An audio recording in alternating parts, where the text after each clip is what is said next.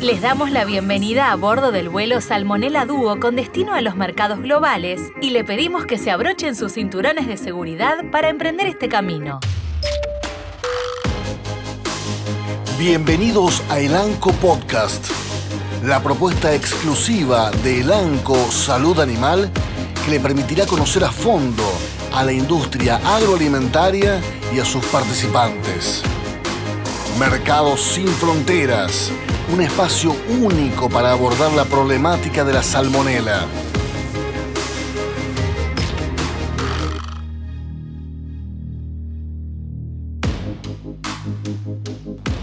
Bueno, bienvenidos a un nuevo episodio del ANCO Podcast. En el día de hoy tenemos un invitado de lujo. Eh, cuando uno habla de, avicultura en Argentina eh, y se asocia rápidamente este concepto con el doctor Mario Plano, eh, no caben dudas de que es un protagonista de la historia de la industria en nuestro país. Una persona de referencia. Muchas gracias Mario por estar presente en esta charla y me gustaría comenzar un poco hablando de, cómo te iniciaste en la avicultura y por qué. Bueno, buen día, muchas gracias por invitarme. Un gusto de, saludarte. Vos sabés que yo de muy chico, muy, muy chico, escuchaba la radio a la mañana temprano y escuchaba a tu papá, diciendo, empezando con unos versos del Martín Fierro sobre avicultura. Mi avicultura arranca desde mi, vocación desde muy chiquito, hasta el punto que, bueno, a las, creo que era las 7 de la mañana, prendía la radio y escuchaba el programa de avicultura, siendo que todavía no era un, integrante de la avicultura, pero ya quería hacerlo de muy chico. Así que, bueno, ni bien me recibí, yo ya había estado trabajando en Cargill en el año 76, me recibí, di mi última materia, y en, en, en febrero y en marzo entré a trabajar en Cargill porque tenía, ya me conocían, había trabajado en la empresa, había renunciado para ir a la facultad. Ahí entré en el servicio técnico. El servicio técnico era muy amplio, pero en realidad el 80% era avicultura. Así que inmediatamente me incorporé a la avicultura, fui a parar a, una integración que eh, empezaba a armar eh, Cargill en Entre Ríos. Ahí trabajé hasta el año 79, en el año 79 vine a Buenos Aires. En el 93 Cargill se va del país y le vende todo a, a Granja Tres Arroyos. Joaquín de Gracia me contrata afortunadamente para seguir trabajando con él en esta misma organización. Y en el 2015, bueno, me jubilé de Granja Tres Arroyos formalmente. Sigo como asesor externo de Granja Tres Arroyos, del ANCO para el Cono Sur y de algunas cabañas avícolas a las cuales asesoro en el tema de incubación. Así que 43 años trabajando como línea de trabajo, dando eh, explicaciones de resultados todas las semanas y a partir de 2015 en adelante hasta ahora, lo que trabajo es como consultor en general para el Cono Sur y trabajo mucho también de, Latinoamérica en general, México y Centroamérica y Colombia son lugares con los cuales también presto asesorías. Así que bueno, fue mi pasión desde muy chico y la sigo teniendo tal cual como antes. Sí, evidentemente la agricultura es algo que uno no sabe por qué, pero despierta una pasión, genera una pasión. Ahora, 43 años de una eh, vertiginosa eh, forma de cambiar las cosas en la avicultura, de cambios en genética, cambios en manejo, cambios en, sanidad, muchísimos cambios ¿no? que se han dado y que se van a seguir dando. A tal punto que cuando empecé en Entre Ríos programábamos para tener 2 kilos 200 de peso, 65 días el macho y 70 días la hembra, para 2 kilos 200. Y te imaginas que ahora en 42 días ya tenés mucho más que eso. Así que cambió todo, el criterio de galpones, el criterio de, manejo sanitario, el manejo de la bioseguridad, como que vamos a conversar ahora, y eh, a su vez también la nutrición cambió mucho también, así, y la genética, sin ninguna duda, fue la base fundamental. Y, la, introducción de la soja, que vino ya estando yo en la avicultura, también de un mejor perfil a, la productividad también. Claro, la bioseguridad es algo de lo que no se hablaba, no era un término, un concepto del cual uno tuviera algún tipo de preocupación o registro. Era, es algo nuevo eh, hablar de bioseguridad, o medianamente nuevo, pero realmente un tema fundamental. Exactamente, fue así. Mira, la bioseguridad comienza en la producción de pollo de engorde, que es justamente donde yo me especialicé.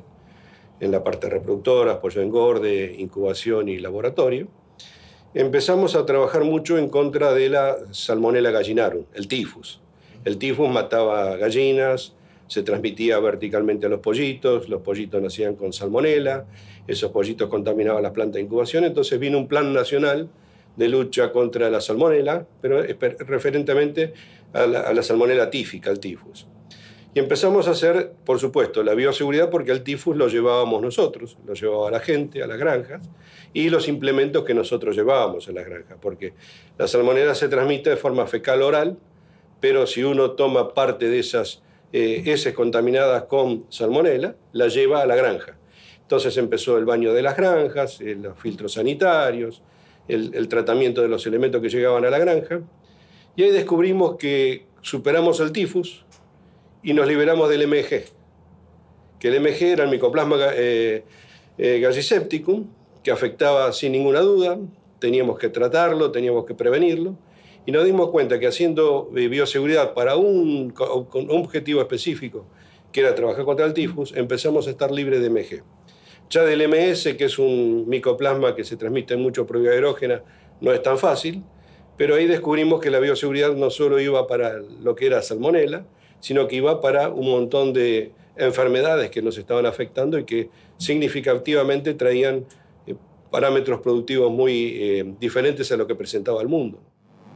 Bueno, cuando uno habla de bioseguridad en general, las personas se imaginan inversiones descomunales y realmente no hace falta invertir tanto para tener un control de bioseguridad efectivo, ¿no? No, absolutamente. Si nosotros eh, pensamos la bioseguridad, eh, hay un diagrama muy, muy bien explicado por un tal Shane, que hace una especie de pirámide, que dice, la, base de la pirámide es la, bioseguridad eh, conceptual, la parte media de la pirámide es la bioseguridad estructural y la punta de la pirámide es la operacional.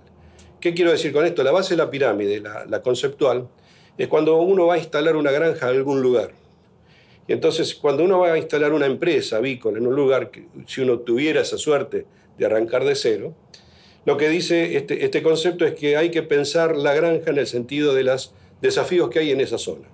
Entonces, cualquier error que nosotros cometamos en ese momento no van a tener solución inmediata, van a ser a muy largo plazo, eh, muy, muy complicada de corregir, muy costosa de corregir. Por supuesto, entonces, que si tenemos la oportunidad de tener que ir a organizar una empresa, pensémoslo bien, busquemos mapas georreferenciados, busquemos todo para saber la, avicultura que está instalada en el lugar, la cultura de la gente si tiene animales de, de, de traspatio, todo ese tipo de Después viene la estructural, que es aquella que dice, bueno, yo delimito un área limpia, un área sucia, un área intermedia en la granja.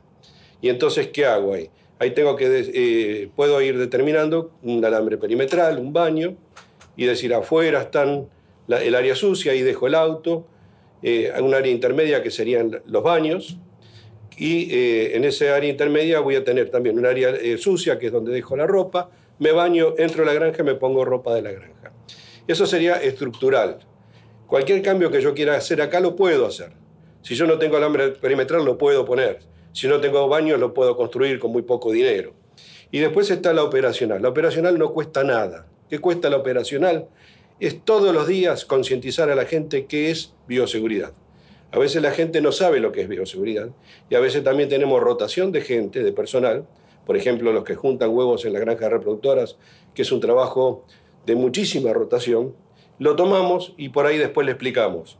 O sea, lo que tenemos que hacer es muy sencillo, es crear una mística de lo que es la bioseguridad, dónde hay que dejar las cosas, qué es lo que no hay que llevar, qué es lo que hay que entrar a la granja, cómo hay que entrar a la granja. Y después, por supuesto, las operaciones avícolas tienen distintos niveles de bioseguridad. Por ejemplo, una operación de abuelos tiene un nivel muy sofisticado porque son pocos animales que producen muchas reproductoras.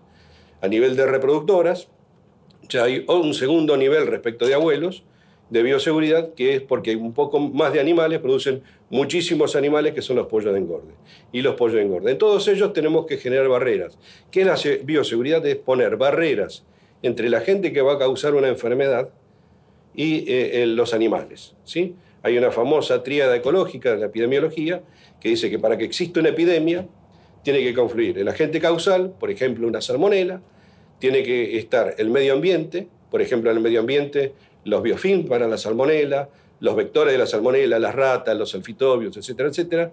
Y arriba de la punta de esa pirámide que, o esa tríada estaría el ave, que también hay que trabajarla, hay que vacunarla y hay que hacer un enfoque para la salmonela, un enfoque holístico. Me refiero no a las salmonelas tíficas, que fueron las que se pueden controlar con un baño y no entrar materiales a la granja, y las salmonelas paratíficas, que son las que sí afectan la salud pública humana. Las tíficas afectan solamente la salud animal, no afecta en absoluto la salud humana, para nada, no tiene nada que ver con la salud pública. Pero sí las paratíficas, que son 2.600, que en un entorno avícola vamos a encontrar en los sapos, en, los, eh, en los, pajaritos que andan dando vuelta, en, todo el entorno de una granja vamos a encontrar unas 100 serotipos de salmonela. Entonces ahí lo que nosotros tenemos que trabajar es en que el animal esté protegido con vacunas para algún serotipo de esta salmonela que puede ser transmitida vía alimento a, las personas. ¿sí? De todos modos, ustedes saben que la salmonela en eh, a 70 grados muere en minutos nada más, por lo tanto el proceso de cocción las elimina totalmente. Lo que sí podría haber es un problema de contaminación cruzada en una cocina, por ejemplo. Pero bueno, genera barreras, genera barreras internacionales y entonces eh, hay que trabajarla en, un sentido muy estricto. ¿Y cómo se hace con la bioseguridad? Tal como decís vos, Alberto, es que lo que hay que hacer es crear una cultura, una mística, y eso no cuesta nada. Cuesta todos los días explicarle a la gente que no hay que entrar el celular, que hay que dejar el auto fuera de la granja, que si hay baños hay que bañarse, hay que cumplir con todo el ritual del baño para que realmente se entre sin ninguna contaminación en la planta.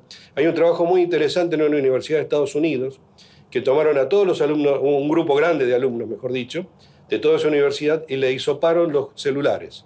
Y eran alumnos universitarios, no eran veterinarios que abrieran animales.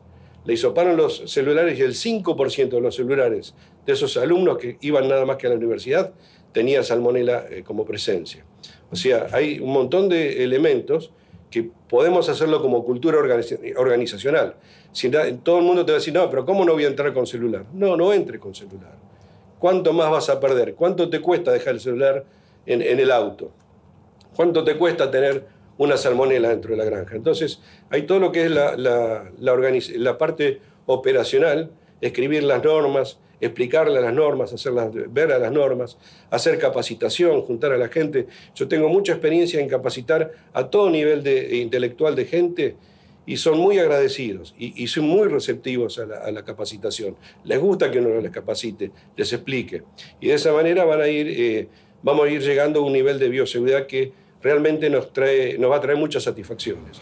Yo he tenido la oportunidad de visitar eh, el complejo de Santa Elena de Gran Desarrollos, donde se aplica y se practica un nivel de bioseguridad de, de excelencia realmente. Y uno dice, ¿por qué este tipo de bioseguridad no se aplica en todas las granjas, ¿no? Porque, a ver, si bien es un, programa de bioseguridad súper estricto y de excelencia, insisto, no es algo imposible de hacer y de replicar en las demás granjas. o sea, no hacen nada de otro mundo. No es que tienen una tecnología aplicada con un visor, con un láser. No, no. Es, te bañás antes de entrar a un galpón, te bañás cuando salís del galpón, te pones el traje que tenés que ponerte, te desinfectás, tenés cuidados. Por supuesto, dejas el celular, dejas todo, porque no hace falta usar ¿Para qué, ¿Para qué ese celular si no lo vas a usar? Es como decís vos. O sea, pero ¿cuesta tanto que la gente lo entienda esto, Mario? cuesta, pero eh, es un día a día. Hay que hacerlo todos los días. Hay que primero dar el ejemplo. Uno como, como veterinario o como gerente de una operación tiene que dar el ejemplo. Es el primero en que hace bioseguridad. Si uno hace excepciones en uno mismo, por ejemplo, yo como veterinario quiero tomar muestras de necropsias, fotos de necropsias, y entro el celular por ese motivo, estoy cometiendo un gravísimo error. Estoy contaminando el celular y estoy llevando contaminación a la granja. Entonces, eh, como primera medida, eh, lo, lo mejor es dar el ejemplo. Segundo es hablar todos los días. Todos los días llegar a la granja y explicarles qué es la bioseguridad, por qué es la bioseguridad, cuáles son los problemas que podemos tener por la falta de bioseguridad. Eh, puedo asegurarte que, y lo sabemos todos muy bien, una falla en la bioseguridad trae pérdidas millonarias y explicar todos los días no cuesta absolutamente nada. Entonces eso es que hacerlo. Hacer un baño que puede costar, son pocos metros cuadrados de construcción, eh, dar el ejemplo, dejar uno el auto donde tiene que dejarlo, no entrar uno con el auto porque eh, hay más sombra en otro lado, hay que hacer todo tal cual con la pulcritud que merece el tema, y la gente lo mira a uno, y uno tiene que mirar a la gente qué es lo que está haciendo, y entonces todos juntos trabajar, porque la bioseguridad no lo hace una, no lo hace una organización, sino lo hace toda su gente.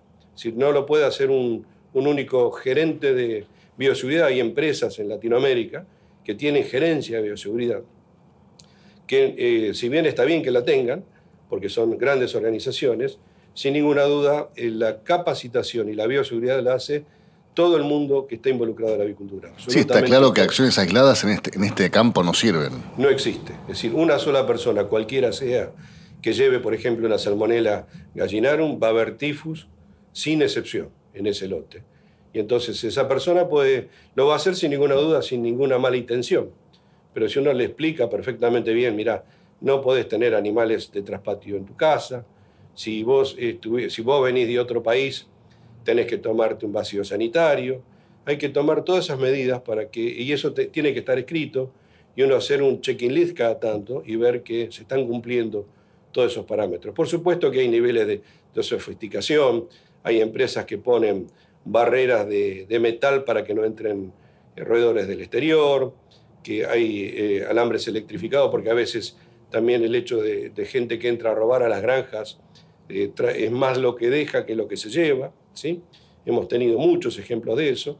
Entonces también hay que tener eh, medidas también para aquellos que entran sin haber estado capacitados en bioseguridad. Hay que tener todo ese tipo de barreras, hay que ponerlas, poner alambrados, poner sistemas de alarma, lo que fuera pero hay que tener una manera de aislar las granjas. Y como bien decís vos, un complejo como el de Santa Elena, que es de abuelos, es un complejo que por supuesto tiene que tener un nivel de bioseguridad muy elevado porque genera reproductoras y las reproductoras generan todos los pollos de engorde que hay en gran parte del país. Por lo tanto, ahí hay un gran nivel de bioseguridad.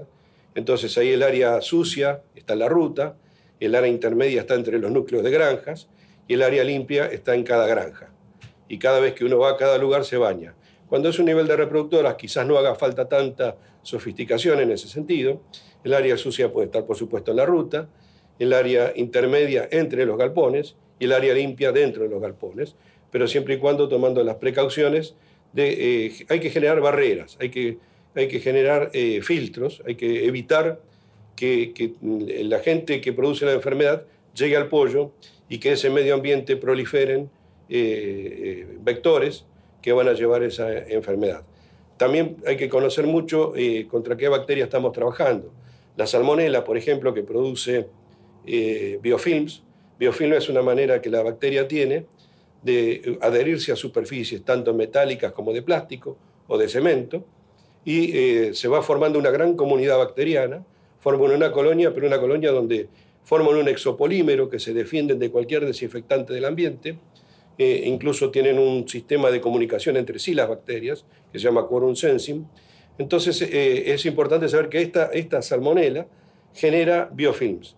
Hay una experiencia que yo tengo personal en una empresa que yo asesoro en, Latinoamérica, que estaba trabajando contra salmonelas paratíficas, ¿sí? y entonces había logrado un 5% de prevalencia en los galpones, lo cual está perfecto, está muy bien. En Europa están en esos niveles. Lo que pasa es que todavía había prevalencia de salmonela. Cuando se empezó a buscar, se encontró que en la boca de los hilos del lado de adentro había biofilm de salmonela en un 25% de los hilos de esa empresa. ¿Cómo llegó ahí? Vaya a saber, ¿sí? Pero en el 25% de los hilos. Entonces, eh, ¿qué pasaba? Ese silo estaba vacío, había un biofilm de salmonela. Cuando llegaba el alimento iniciador, pasaba por ese biofilm, como el granulado arrastraba la salmonela, los pollitos o las pollitas ingerían ese alimento contaminado y por el sistema fecal oral ahí lo transmitían. Por lo tanto, cuando luchamos contra salmonela, tenemos que buscar los vectores y los reservorios. Ese era un reservorio. Entonces, e, es una lucha muy general y, por supuesto, lavado, limpieza, desinfección y barreras. Y lo más importante es la concientización. Explicarle a la gente, enseñarle a la gente y hacer monitoreos de la bioseguridad y, por supuesto, todos los controles ambientales como para saber si yo estoy luchando contra una enfermedad determinada, dónde puede estar. ¿no cierto? Hay enfermedades que se transmiten vía aerógena y hay enfermedades que se transmiten por vectores. Es un tema, como decís vos, que hay que monitorearlo de manera permanente. Uno no puede descansar en que ya hice lo que tenía que hacer y ahora ya está. Exactamente, todos los días, todos los días.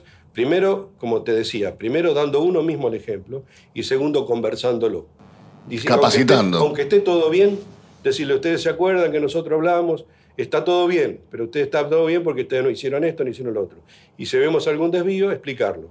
Y si tenemos rotación de personal, antes de que entre una granja, en la misma selección de gente que se toma, que se le pide el documento, los eh, análisis clínicos que se les pide, en ese momento explicarles, usted va a ir a una granja, va a recolectar huevos, pero cuando usted tiene que tener estas consideraciones, no puede entrar con el calzado de la calle dentro de la granja, va a tener en el, en el baño va a tener duchas donde tiene que dejar su ropa, va a tener que tener en la ducha una indicación donde está el jabón, tiene que estar el jabón, la toalla, el agua caliente. A mí me ha tocado ir a lugares que decían, no, acá es cálido, no hace falta eh, tener agua caliente, y vos ibas a la, eh, era zona de montañas, ibas a las 7 de la mañana y en la zona de montañas hace frío. Al mediodía hace mucho calor, pero a las 7 de la mañana hacía frío. Entonces la gente no se baña o no se baña bien.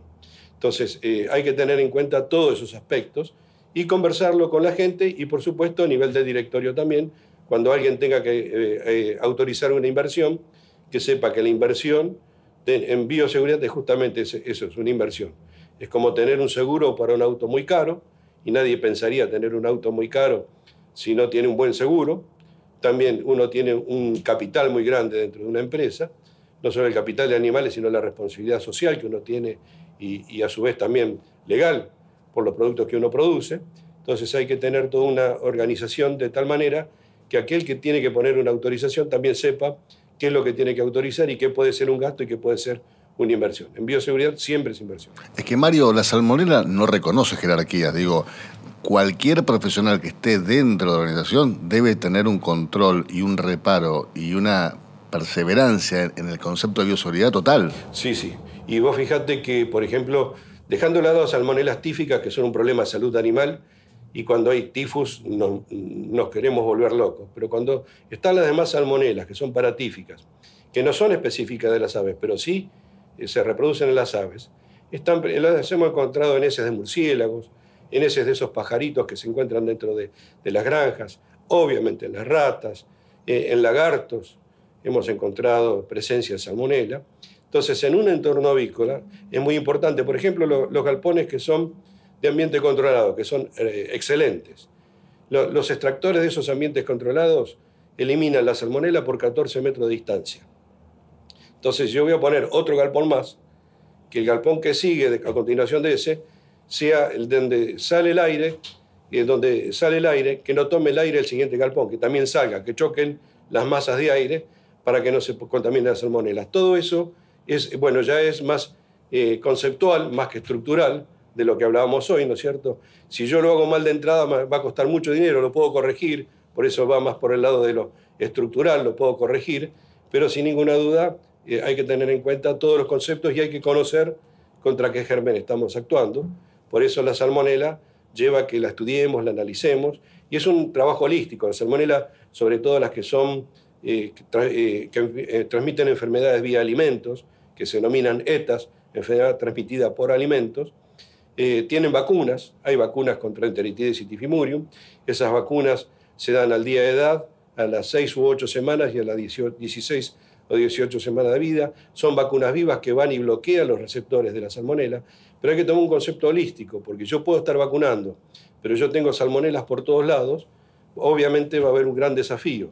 Entonces hay que tomar un concepto de bioseguridad desde la desinfección, el tratamiento de plagas, el tratamiento de, la limpieza y desinfección física y mecánica, porque si yo, no, yo solo actúo con un desinfectante, a los biofilms no los elimino, tengo que hacer limpiezas físicas, eh, mecánicamente. O sea que el concepto de, incluso los eh, pollos de engorde, que todavía no hay vacunas para ver en el futuro, acá en la Argentina, sí hay en Estados Unidos, se pueden utilizar distintos productos probióticos, prebióticos, para ir mejorando la salud intestinal y evitar que esas salmonelas colonicen las aves. Entonces hay un montón de herramientas, que lo que se denomina el, trabajo holístico de la salmonela, que hay que verlo de todo sentido. Por ejemplo, en un eh, molino donde se fabrican raciones de alimento, en los enfriadores se aíslan las salmonelas. Las salmonelas se aíslan de las harinas de soja, por ejemplo. Uno piensa, no, la harina de carne. La harina de soja también tiene salmonela y es un vector de salmonela. Y, uno dice, yo peletizo el alimento, entonces elimino la salmonela. Pero cuando viene la enfriadora, en la enfriadora, el polvillo de la enfriadora también tiene salmonela. O sea, el concepto es global, es, total. En las, granjas, en las plantas de incubación, en las cintas transportadoras, puede durar hasta 90 días un, biofilm de salmonela. Las bandejas de las nacedoras puede estar 90 días. O sea, es un trabajo completo, pero que no cuesta más dinero que lavar y desinfectar y explicarle a la gente qué es lo que tiene que buscar. Y hacer monitoreo, como vos decías, hay que monitorear la bioseguridad, hay que monitorear los enemigos que estamos buscando, la salmonela, por ejemplo. Si eh, vamos a ver otro agente causal, por ejemplo, el virus de bronquitis, ya el virus de bronquitis es un virus que tiene una gran transmisión aerógena. El virus de bronquitis, acordémonos que es un coronavirus también, ¿sí? Entonces también tiene una vía de transmisión aerógena. Por lo tanto, también ahí hay eh, otro tipo de, de, trabajos que se tienen que hacer para evitar que entre el virus de bronquitis en una granja. Ahí sí son muy importantes los galpones de ambiente controlados, porque evitan la, difusión eh, horizontal de las enfermedades. Pero bueno, generalmente lo que eh, decíamos hoy es una cultura organizacional y es una mística. O sea, toda la gente tiene que pensar en la mística de la bioseguridad, de que hay que cuidarse, que hay que poner barreras, a todo lo que pueda venir de afuera. Y la barrera no es más que bañarse uno, cambiarse de ropa y no introducir nada del exterior adentro de las granjas. Y lo que voy a introducir, pasarlo por un horno de desinfección. Y que por ese horno de desinfección tendría que pasar absolutamente todo. ¿sí? Yo que uso anteojos, para entrar a la granja hay que bañarse y lavar los anteojos con abundante jabón. ¿sí? Eh, el que quiera entrar una lapicera, la tiene que pasar por un desinfectante. Todo, ningún elemento puede entrar eh, a la granja sino el lavado de y Mario, muchísimas gracias por esta clase magistral que nos ha dado como siempre. Es un placer charlar contigo. Un gusto estar contigo.